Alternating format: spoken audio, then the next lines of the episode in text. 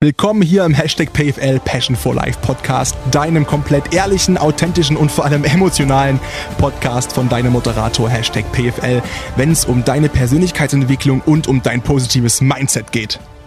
Das war einer meiner ersten Urlaube in Kroatien und wir waren in so einer Salina, also in so einer, in so einem Teil des Meeres oder Saline keine Ahnung, spielt keine Rolle, wo der Salzgehalt extrem hoch war und da waren wir an einem Ausflugstag baden, unweit von unserer Ferienwohnung weg und waren entsprechend auch Mittagessen dann dort. Und da gab es ein kleines Restaurant und Ganz klein, ganz, ganz niedlich. Also auch nicht irgendwie groß ausgeschrieben auf, auf TripAdvisor oder irgendwie groß mit fünf Sternen überall markiert. Das war relativ unbekannt und es saßen vor allem Einheimische dort und halt wirklich so ein Geheimtipp.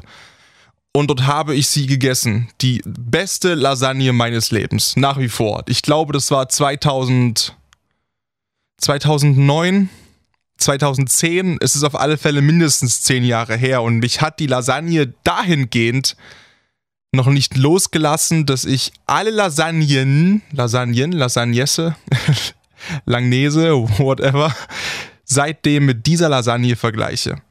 Denn obwohl ich nichts dafür bezahlt habe, weil ich, wie alt war ich denn? 13, 14 Jahre alt, haben meine Eltern natürlich bezahlt das Mittagessen, bin ich auch heute immer noch unterwegs und wenn ich mal richtig Bock auf Lasagne habe, vergleiche ich immer und denke mir so, oh, wenn ich Lasagne esse, dann muss die aber genauso gut schmecken wie die und vor allem auch so groß sein. Und ich bin in den Folgejahren zahlreich auf die Schnauze geflogen, weil ich in Kroatien, aber auch hier in meiner Heimat zu Hause in Deutschland, wenn ich mal ins Restaurant gegangen bin, was sowieso schon selten genug vorkommt, und ich habe Lasagne bestellt, bin ich immer auf die Schnauze geflogen. Weil ich nie zufrieden war mit der Größe. Weil das immer so ein kleines Viereck dann war oder so ein kleines Schälchen.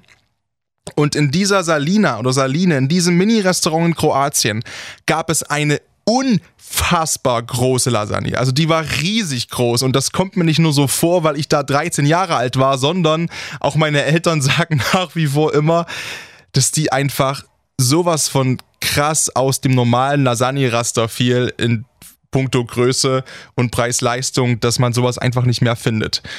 Und daraus hat sich ein, man könnte sagen, ein, Tra ein Trauma entwickelt. Und seitdem fällt es mir tatsächlich immer schwerer, mich in Restaurants zu entscheiden. Immer schwerer. Und vielleicht kennst du das auch oder du kennst es bei anderen Sachen dass es dir unglaublich schwer fällt, Entscheidungen zu treffen. Und dass das schon bei so kleinen, banalen Sachen losgeht, wie, okay, was esse ich denn heute zum Mittag? Oder was gibt's denn zum Frühstück? Was ziehe ich heute an? Was bestelle ich im Restaurant? Oder du stehst im Laden irgendwo und hast drei, vier Klamotten anprobiert und du findest zwei eigentlich super gut und kannst dich nicht entscheiden, nimmst du beide mit, nimmst du keins davon mit, nimmst du nur eins davon mit und wenn ja, welches? Und das ganze Gedankenkarussell dreht vollkommen frei bei solchen kleinen Entscheidungen, und was passiert erst dann bei Entscheidungen, die irgendwie dein ganzes Leben beeinflussen. Und darum geht es heute in der Podcast-Folge hier im Hashtag PFL Passion for Life Podcast. Wir wollen uns über Entscheidungen unterhalten. Ne? Also klar auch einerseits Tipps, wie man irgendwie besser Entscheidungen treffen kann und vor allem auch schneller Entscheidungen treffen kann, denn das kann man auch trainieren. Das ist schon mal das Gute vorneweg. So diesen in Anführungszeichen Entscheidungsmuskel, der ist trainierbar. Wir wollen uns anschauen, was brauche ich dafür, wie kann ich das machen, was gibt es für Methoden vielleicht, um Entscheidungen zu treffen, die ein bisschen wichtiger sind und größer sind, die ich nicht so in 30 Sekunden treffen sollte, wie eben zum Beispiel, ich nehme jetzt vor, okay, ich gehe ins Restaurant, schaue einmal durch die Karte und habe meine Entscheidung unumstößlich nach spätestens einer halben Minute gefällt. Ja, das geht relativ schnell, das können Impulsentscheidungen sein, aber es gibt ja auch Methoden für Entscheidungen, die vielleicht tiefgreifenden Einfluss haben auf das Leben. Ne? Sei es ein neuer Job oder ziehe ich irgendwo in eine andere Stadt, beginne ich mein Leben irgendwo neu etc. pp solche Entscheidungen sollte man vielleicht eher nicht aus dem Bauch heraus innerhalb von 30 Sekunden treffen. Da gibt es verschiedene Methoden, die wir uns anschauen wollen. Wir wollen drauf gucken, okay, warum fällt es uns Menschen psychologisch überhaupt so schwer, Entscheidungen zu treffen? Warum hat der Mensch so große Probleme irgendwie, wenn er mehrere Alternativen hat, ja?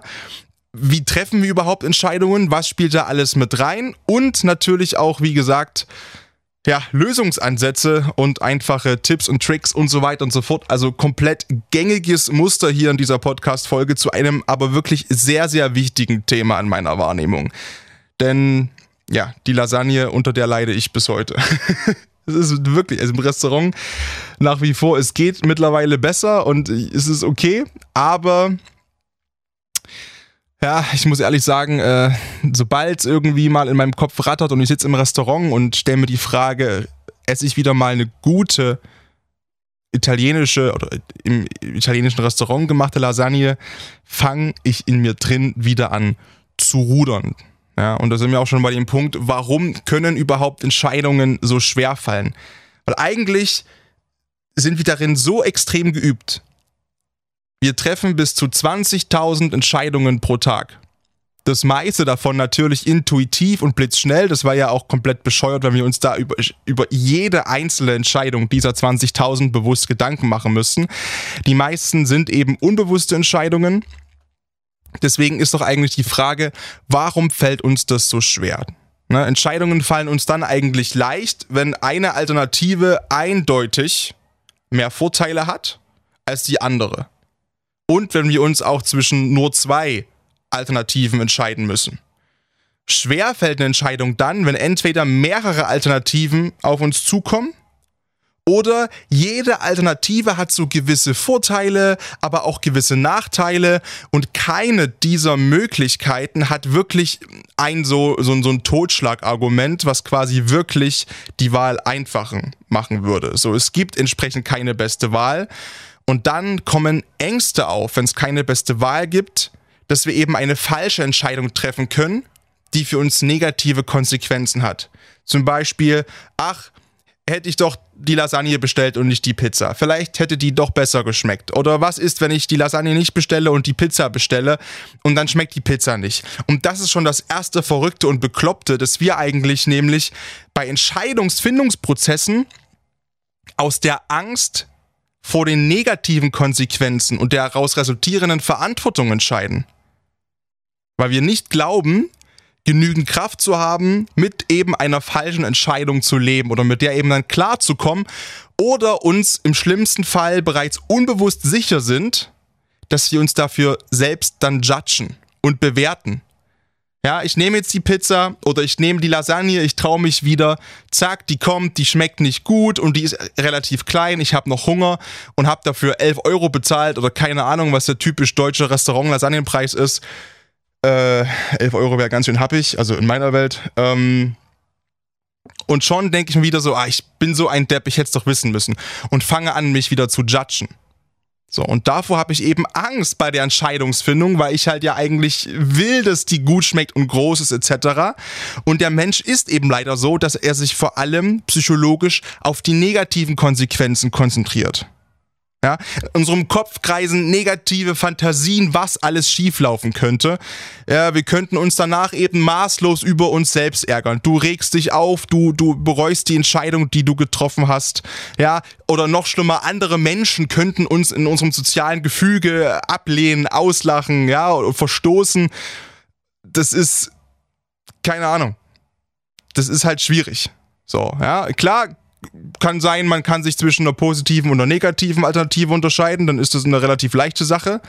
Ja, aber es gibt eben auch die Möglichkeit, zwischen zwei positiven Sachen zu wählen, wie zum Beispiel Lasagne und Pizza. Ja, da wird es schon schwieriger.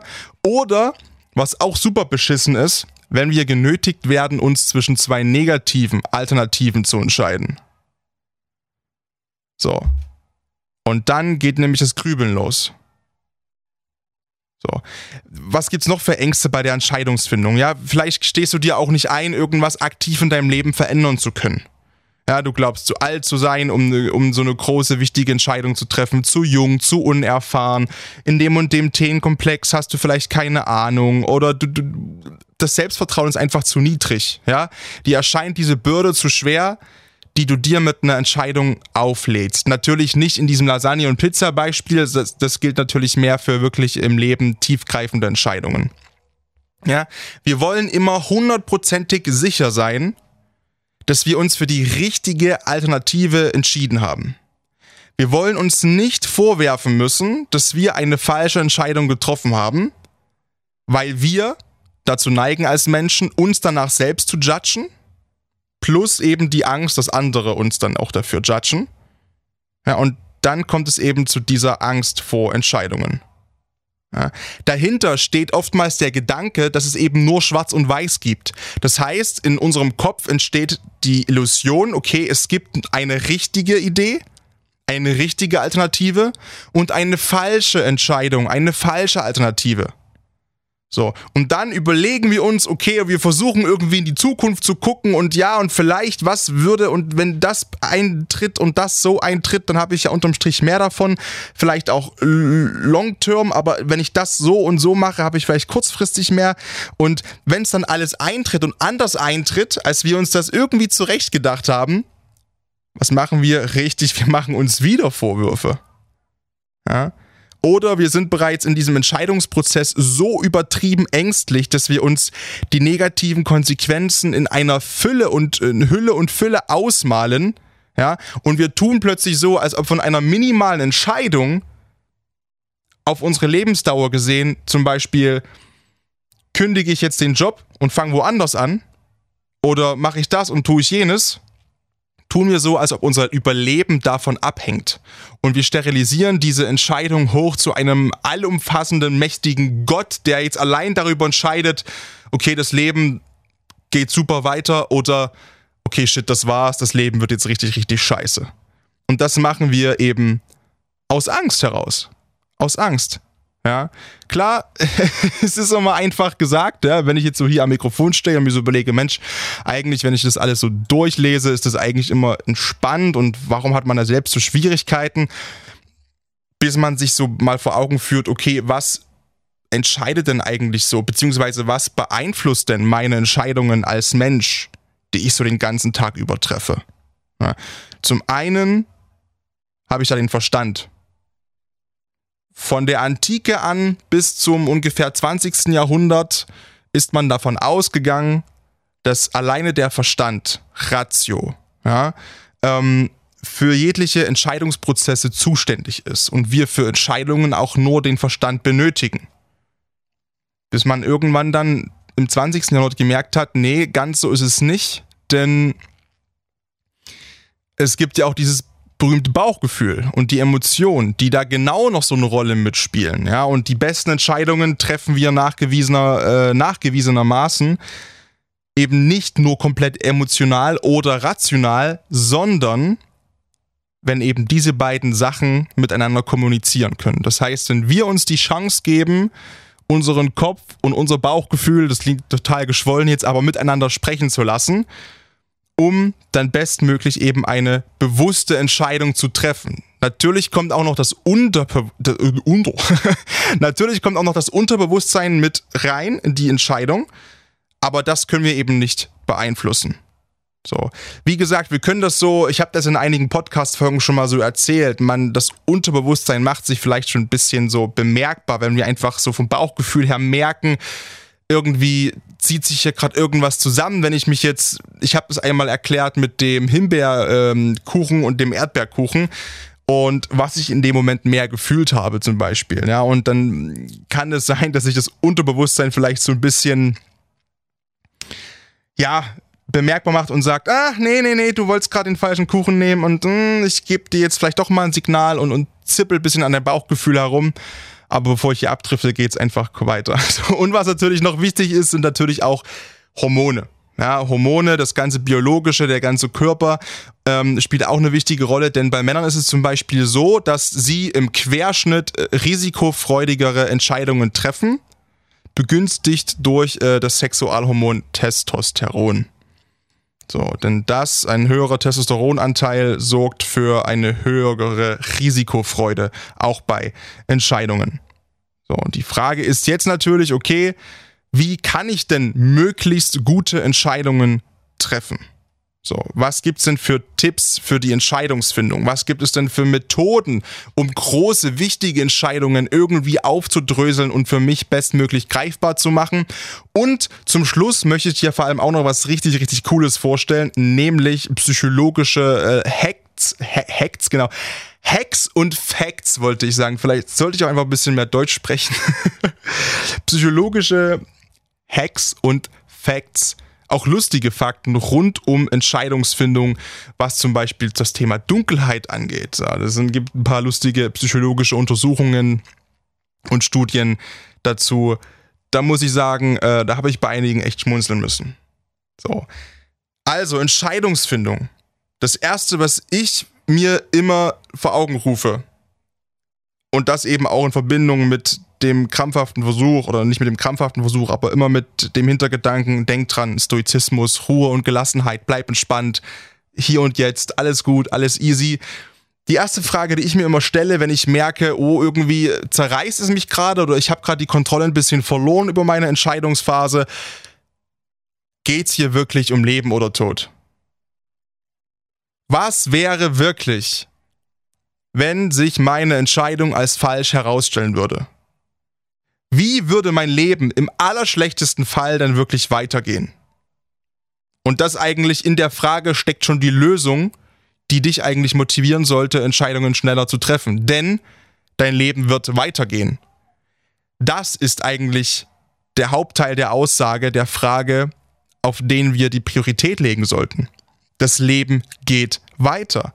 Und wenn du eine schlechte Entscheidung getroffen hast, hast du danach noch ganz, ganz, ganz viele Situationen, wo du wieder die Möglichkeit hast, Entscheidungen zu treffen, um dann, dann das nächstbestmögliche aus deiner Lebenslage zu machen.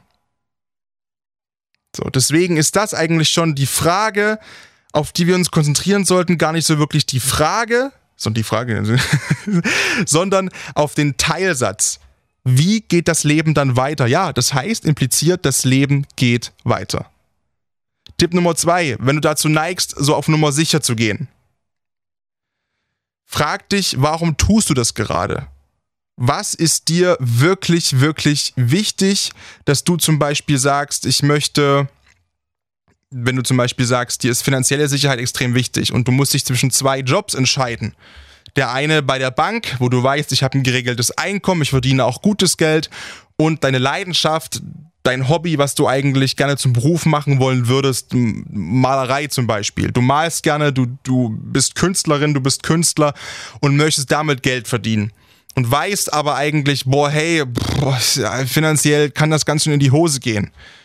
So, und dann nimmst du aus der Sicherheit heraus den Job bei der Bank und bist in ein paar Jahren unglaublich unglücklich und nicht zufrieden, weil du zwar die finanzielle Sicherheit hast, wo du früher dachtest, die ist dir persönlich so unglaublich wichtig und wichtiger als alles andere. Aber jetzt merkst du, dass dir die Kunst und die Freiheit, das zu tun, was du möchtest, und die Liebe zur Malerei und die Kreativität viel wichtiger ist und dich viel glücklicher macht als die finanzielle Sicherheit. Deswegen frage dich wirklich immer, okay, ich merke gerade, ich habe eine Tendenz dazu, auf Nummer sicher zu gehen. Aber was will ich wirklich? Wie fühle ich mich bei den einzelnen Entscheidungen? Warum möchte ich diesen Bankjob wirklich haben? Glaube ich wirklich, dass finanzielle Sicherheit für mich das Allerwichtigste ist in diesem Leben?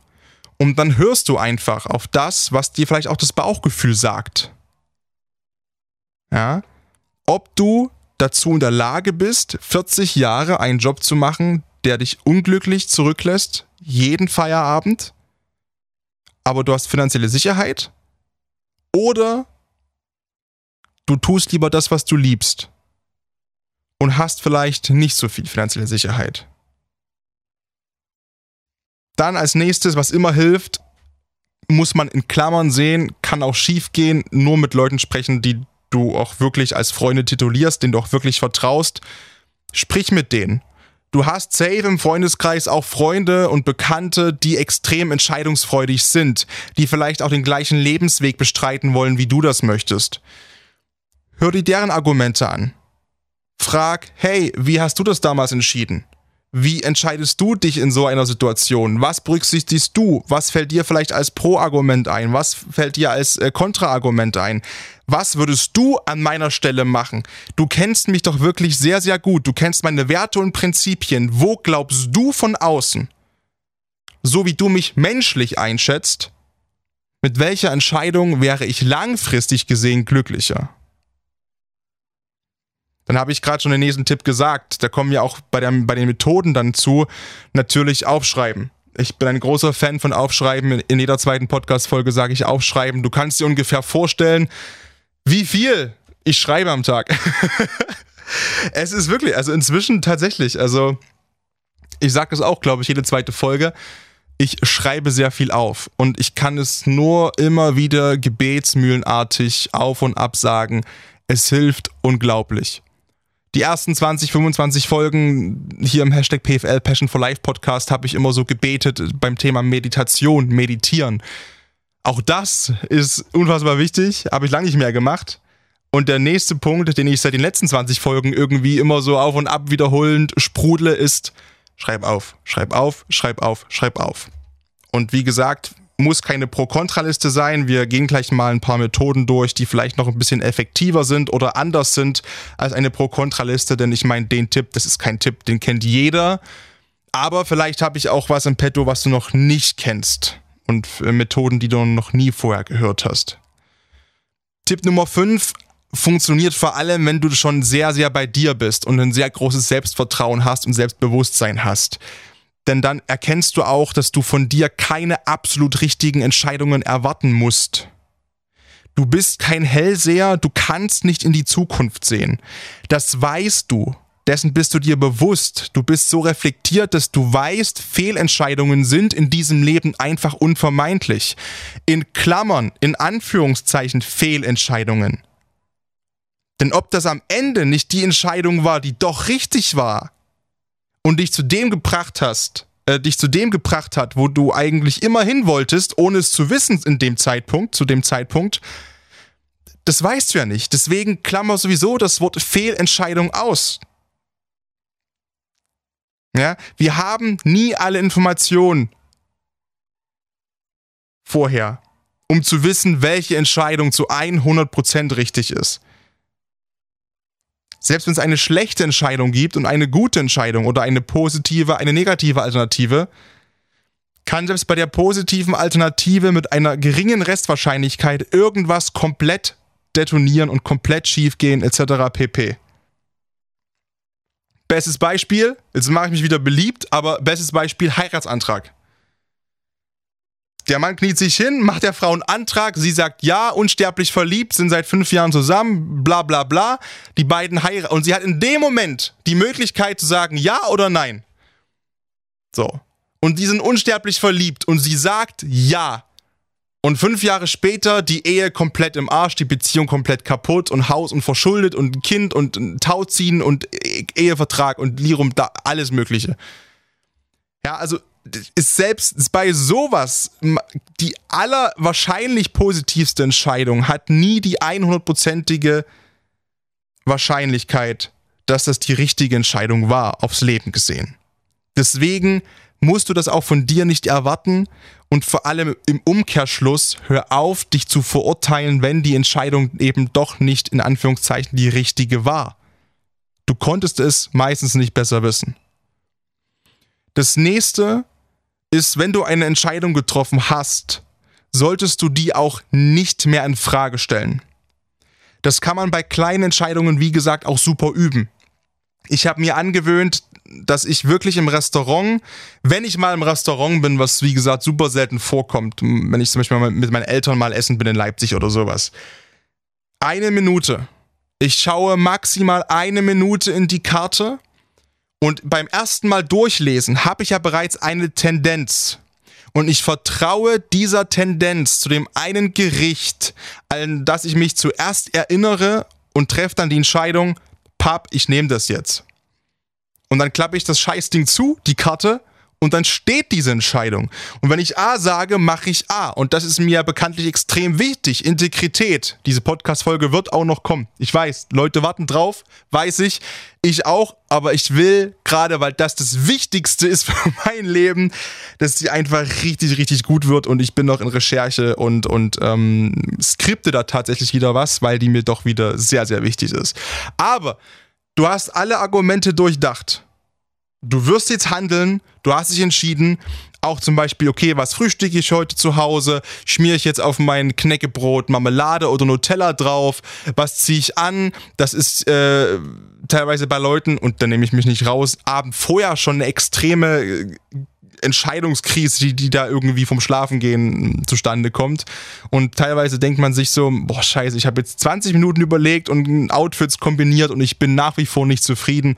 Pam, das sind alles kleine Entscheidungen, die auf dein Leben gesehen keine Rolle spielen. Marginalst eine Rolle spielen. Solche Entscheidungen kann man üben, sie schnell zu treffen. Und wenn du die einmal getroffen hast, steh auch dazu. Steh auch dazu. Und der letzte Tipp ist prinzipiell erstmal, verzeih dir, wenn eben diese Entscheidung im Nachhinein als in Klammern, Anführungszeichen, ungünstig oder falsch sich herausstellt. Du kannst dir immer sagen, okay, ich habe mir die Entscheidung echt nicht leicht gemacht. Ich habe alles versucht in Erfahrung zu bringen, was mir zu dieser Entscheidungsfindung hilft, was mir da helfen kann und habe alles durchdacht, was ich in dem Moment wusste. Ich habe mein Bestes gegeben, um eine richtige, für mich richtige Entscheidung zu treffen, hinter der ich in diesem Moment 100% gestanden habe. Ich kann nicht in die Zukunft sehen und alle Konsequenzen dieser Entscheidung komplett abschätzen vorher. Es geht einfach nicht. Ich entschuldige mich bei mir selbst auch nicht dafür, weil es sich nichts zu entschuldigen gibt. Ich verzeihe mir dafür einfach und sage, okay, jetzt ist es so, wie es ist. Die Entscheidung war im Nachgang betrachtet die falsche oder hatte negative Konsequenzen. Ich mache jetzt das Bestmögliche aus der Situation, ohne mich zu verurteilen. So. Und ähm, das ist sowieso der, der Grundtipp, den ich habe und den ich jedem ans Herz legen wollen würde, ist eben das Aufhören, sich selbst zu verurteilen. Ich habe ein super geiles Video gesehen heute auf TikTok. Da saß ein Speaker da an seinem Mikrofon, hat gesagt, weißt du was, ich treffe jede Entscheidung meines Lebens innerhalb von 30 Sekunden. Und wenn sie falsch war oder negative Konsequenzen hatte, weißt du was? Fuck it einfach. Dann ist es halt so. Ich judge mich nicht dafür. Warum sollte ich mich dafür verurteilen, wenn ich eine falsche Entscheidung getroffen habe, wenn ich diese doch getroffen habe mit bestem Wissen und Gewissen in diesem Moment? Nach allen Faktoren, nach allem, was mein Wissensstand zu dem Zeitpunkt hergegeben hat, warum solltest du dich dafür verurteilen? Wenn die Entscheidung in Anführungszeichen falsch war, dann treffe ich eben die nächste Entscheidung und die nächste Entscheidung und die nächste Entscheidung. Aber ich treffe sie schnell. Denn wenn eine Entscheidung falsch ist, hast du immer noch die Möglichkeit, diese durch folgende richtige Entscheidungen zu korrigieren. Aber da zu sitzen und die Verantwortung proaktiv für dein Leben so lange rauszuzögern und hinauszuschieben, das ist die beschissenste Entscheidung überhaupt.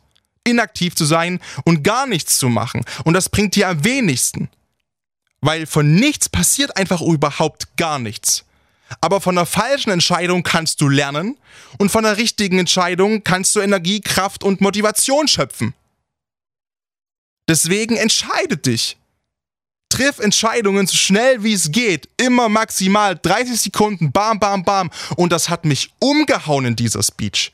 Es hat mich so getroffen, weil ich dachte, genau das ist doch eigentlich das, was wir wollen. Wir wollen unser Leben proaktiv in die Hand nehmen. Und das ist das Allerwichtigste. Und wenn wir den Mut dazu haben, sollten wir aufhören, uns zu judgen und mit dem Finger auf uns selbst zu zeigen, wenn wir eben selbst für eine negative Konsequenz verantwortlich sind durch eine falsche Entscheidung und sollten aufhören, uns zu verurteilen, weil es dafür keinen Grund gibt. Wir hatten den Mut, eine Entscheidung, eine vielleicht schwierige Entscheidung, wirklich komplett schnell herauszutreffen.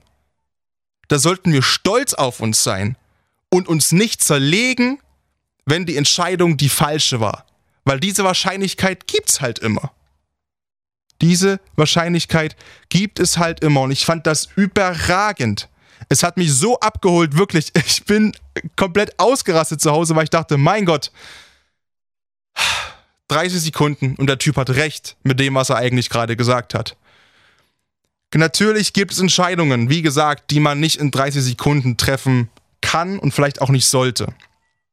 Da wollen wir jetzt mal auf ein paar Methoden einfach äh, schauen, wie man das vielleicht ein bisschen für sich aufdröseln kann und die Entscheidungsfindung einfacher macht. Das erste haben wir schon ganz oft besprochen heute, das ist die Pro-Kontra-Liste. Ja, ist ganz einfach.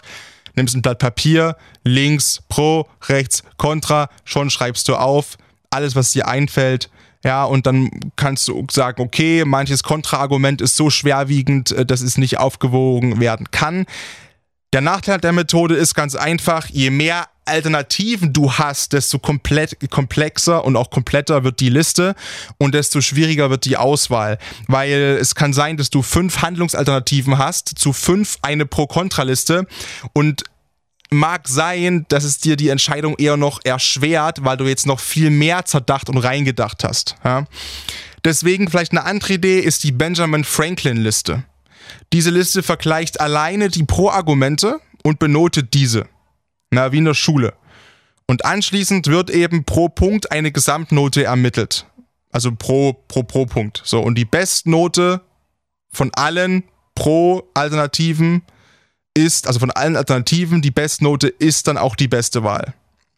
Problem hierbei, wie gesagt, ist, dass bei der Technik keine Nachteile betrachtet werden und so gibt es eben die Gefahr, dass man zum Beispiel ja so eine Art rosarote Brille auf hat äh, und sich denkt, ach, ist ja eigentlich alles total schön und alles total toll, egal für was ich mich entscheide. Ähm, und dass vielleicht die doch schwerwiegenden Kontraargumente einfach konsequent übersehen werden. So, deswegen ist die Benjamin Franklin-Liste vielleicht mehr so eine erste Orientierung. So. Wer das nicht mag, der macht einen Baum, den sogenannten Entscheidungsbaum. Das heißt, per Gegenüberstellung und äh, K.O.-Kriterien werden die Optionen Schritt für Schritt verringert. Also meinetwegen links steht A, B, C, D und dann lässt man die quasi gegeneinander antreten und sagt, okay, mhm, mhm, mhm, hier gewinnt A, hier gewinnt D, dann ist es, ne, dann ist es A gegen D im Finale und so weiter und so fort. Das heißt, so wie eine Art Turnierbaum bei einer AM oder bei einer Weltmeisterschaft zum Beispiel. So, ähm, Nachteil hier ist eben, dass man sich nicht so wirklich detaillierte Gedanken macht über einzelne Pro- und Kontra-Argumente, also noch gröber das Ganze macht als Benjamin Franklin. Ähm, das heißt, man kann vielleicht im Vergleich der beiden Alternativen zu einem Ergebnis kommen, was einem unterm Strich am wenigsten befriedigt. Möglich. Dann kann man noch eine Entscheidungs-Mindmap machen. So, hier steht eben die Entscheidung im Zentrum. Davon zweigen als typische so Mindmap-Äste die Alternativen quasi ab. Ne? Und jeder Ast hat eine Verzweigung mit Pro- und Kontra-Argumenten. Und am Schluss folgt dann die Bewertung anhand der einzelnen Pfade. So, und man kann auch noch ein bisschen, ne, du kannst dann auch die, die Äste ein bisschen dicker malen mit mit sehr starken Argumenten und schwache Argumente, egal ob Pro oder Contra, sind eher dünner gezeichnet. Und so hast du vielleicht eine eher eine optische Hilfe, um dir eine Entscheidung ein bisschen leichter zu machen. Es gibt die Entscheidungsmatrix. Hierbei werden alle Wahloptionen in so Spalten eingetragen, ne, also wie so eine Tabelle. Und im zweiten Schritt definierst du dann die Kriterien, die eben nur für die Entscheidung von Bedeutung sind. Also du klammerst andere Kriterien, die nicht direkt was mit der Entscheidung zu tun haben. oh, Entschuldigung, boah, den lasse ich drin. Das ist halt, tut mir leid. so, also wie gesagt, du lässt dann ähm, nur die Entscheidungen als Kriterium zu, die wirklich ähm, von Bedeutung sind andersrum, nur Kriterien, die für die Entscheidung von Bedeutung sind. Und die kommen in die Zeilen auch der, der, einzelnen Matrix mit rein. Und nun werden nach Optionen, nach diesen Kriterien auf einer Skala von 1 bis 10 oder auch aus Schulnote eben bewertet, okay, unter welchem Kriterium gewinnt welche Option. Unter welchem Kriterium gewinnt welche Option. So, und dann hast du meinetwegen Kriterium 1, zum Beispiel Preis hast fünf Optionen und verteilst dann Schulnoten. Und dann hast du zum Schluss quasi anhand von allen Kriterien bei jeder Option eine Durchschnittsnote und kannst dann anhand sehen, okay, gemessen an meinen Kriterien, die mir wirklich wichtig sind, kommt bei Option 3 eine 1,3 raus, bei Option 2 eine 3 und bei Option 1 zum Beispiel eine 2,0. Also wähle ich dann doch Option 3, weil die Kriterien, die für mich am wichtigsten sind, auch hier am besten abgedeckt werden. Das finde ich übrigens eine ziemlich geile Methode, ist relativ aufwendig, aber wenn das wirklich eine lebenseinschneidende Entscheidung ist, kann man sich und sollte man sich vielleicht auch mal wirklich die Zeit dafür nehmen. Dann gibt es die Consider All Facts Methode. Das ist eine Methode von Edward de Bono. Das, ähm, das ist ein britischer Kognitionswissenschaftler und dabei werden ausnahmslos alle relevanten Faktoren für eine Entscheidung gesammelt. Wichtiges kommt zuerst und zweitrangiges kommt ans Ende der Liste. Und natürlich, klar, je mehr Informationen vorliegen, desto klarer wird das Bild. Und die Methode ist eben gut, wenn es ganz, ganz viele verschiedene Variablen gibt innerhalb von relativ wenigen Entscheidungsalternativen. Sonst wird es einfach viel zu viel, zu viel, zu viel in meiner Wahrnehmung. Dann gibt es die Consider the Best Methode. Dabei fokussierst du dich lediglich auf den wichtigsten Entscheidungsfaktor. Zum Beispiel, wie gesagt, wieder den Preis eines Produkts. Das Ganze ist natürlich super einfach und vereinfacht diesen Entscheidungsprozess auf ein absolutes Minimum stößt deswegen schnell an Grenzen, aber für Alltagsentscheidungen zum Beispiel, wie gesagt, welches Eis kaufe ich oder was ziehe ich heute an, für so random, bringen wir es mal auf den Punkt, Scheißdreck, ist es wahrscheinlich wirklich ganz gut. Weil man solche kleinen Entscheidungen eben nicht aufbauschen sollte zu lebensentscheidenden Entscheidungen. So. Gibt es bei wirklich wichtigen Entscheidungen dann auch noch irgendwelche Hilfen, den Überblick zu behalten, nutzt man die Scheibchenmethode dafür. Das heißt, das ganze Große wird in kleinere Etappen zerlegt. So, und dann erleichtert eben der Blick auf die Stücke die Entscheidungsfindung. Statt eben einer fundamentalen, riesigen, großen Entscheidung triffst du jetzt ganz, ganz viele kleine, die sich zwar auch mal als falsch erweisen können, aber das große Ziel wird davon nicht wesentlich beeinflusst weil du es eben runtergebrochen hast auf Teilziele ne? und auf ein, einzelne Schritte auf dem Weg zu deinem großen Ziel. Ja, es gibt noch viel, viel mehr. Es gibt so viele Möglichkeiten, Entscheidungen zu treffen und ich will einfach auch nicht irgendwie jetzt hier eine große Auflistung machen von 35 Methoden. Die kannst du dir auch alle zusammen googeln. Das ist überhaupt kein Problem. Du wirst so viel dazu finden. Ich möchte lieber noch ein paar Kuriositäten aus dem Bereich der Psychologie hier in dem Podcast mit anbringen, wo ich sage, da musste ich schmunzeln, da habe ich irgendwie ja, doch, also vielleicht ist das auch ein Tipp für den einen oder anderen, ähm, wenn man sich ganz einfach machen möchte, auch wenn man natürlich, klar, wenn man immer weiß, was psychologisch in einem passiert, ist dann der Effekt meistens weg, aber trotzdem möchten wir dir mal, möchten wir dir, genau, ich und mein, keine Ahnung, möchte ich dir ein paar kuriose Fakten mitgeben, wie wir Entscheidungen treffen und was uns alles noch in der Entscheidungsfindung beeinflussen kann.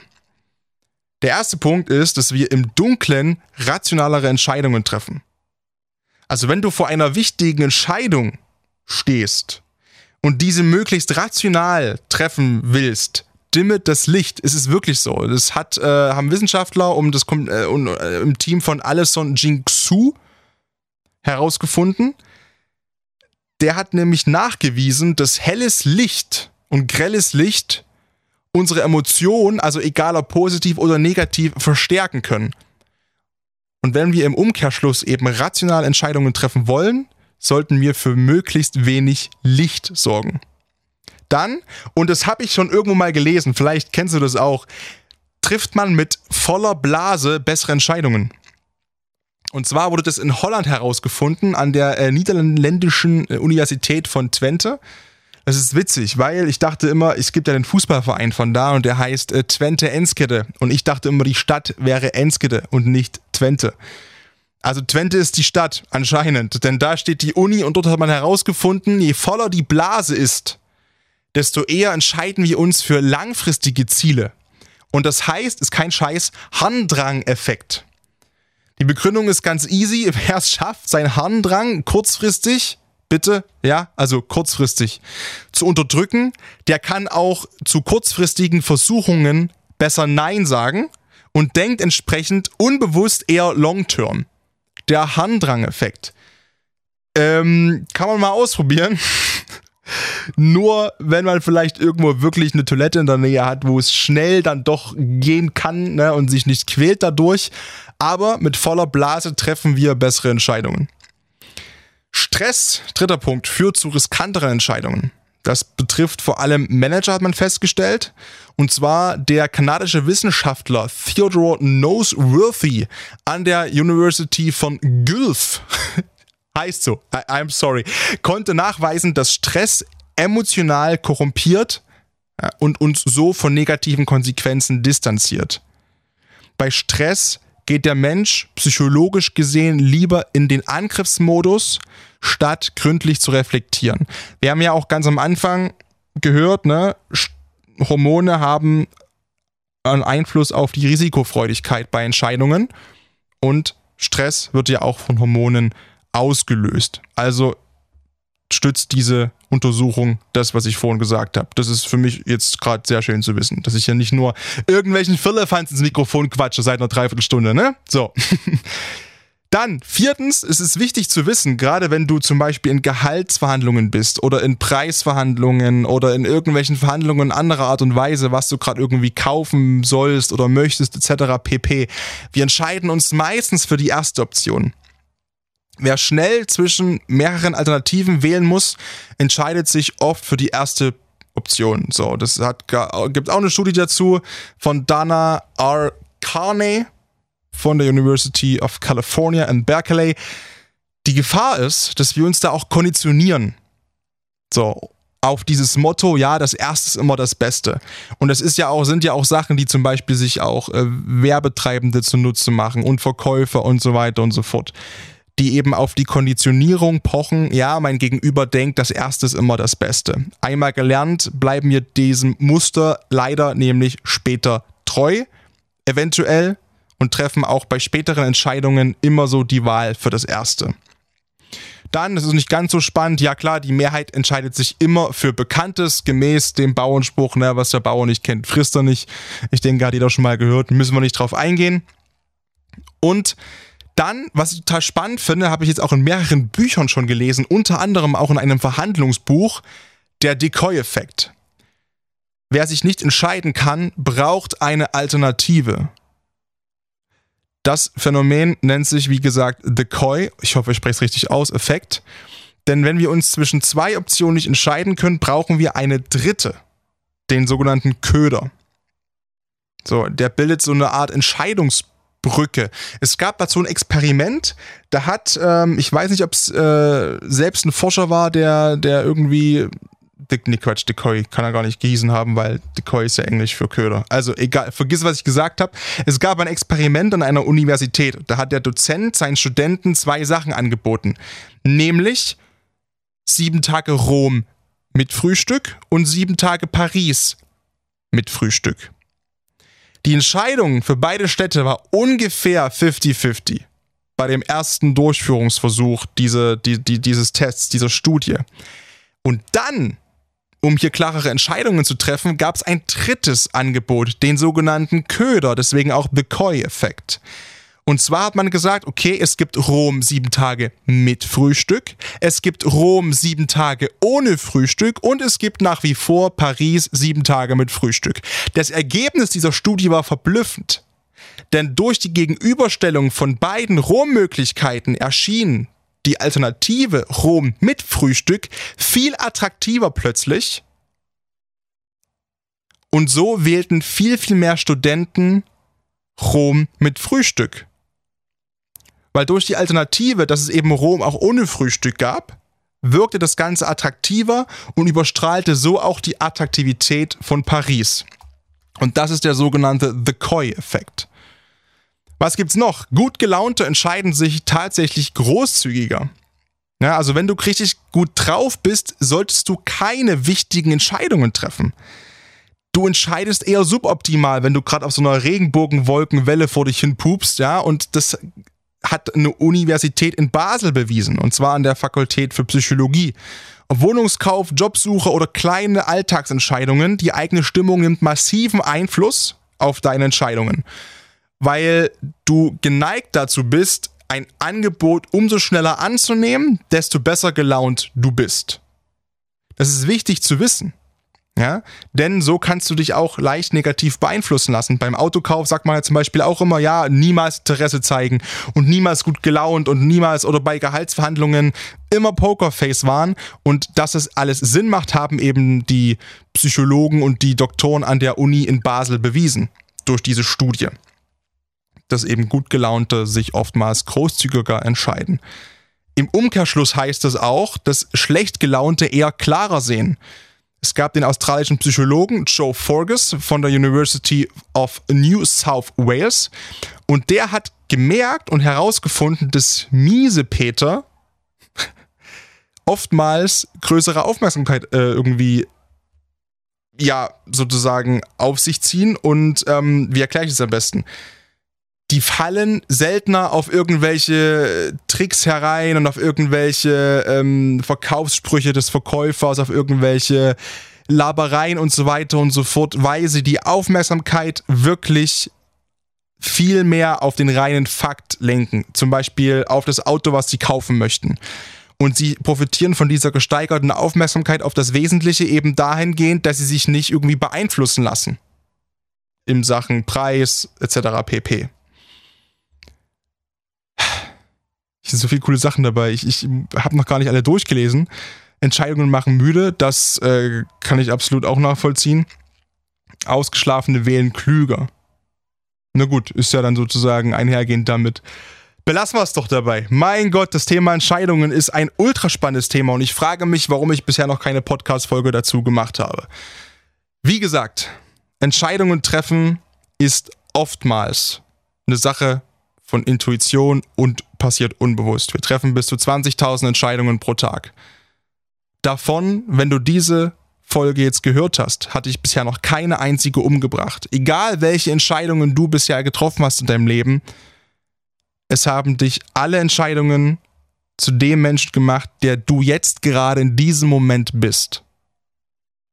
Und das sollte dir zeigen, du musst davor keine Angst haben, Entscheidungen zu treffen. Du bist ein großartiger Mensch, weil du bisher alles so gemacht hast und dich für bisher alles so entschieden hast, wie du dich eben entschieden hast. Entscheidungen treffen ist nicht immer einfach. Entscheidungen treffen ist nicht immer angenehm. Aber Entscheidungen treffen ist keinesfalls in 99% der Fälle eine Wahl zwischen Leben und Tod.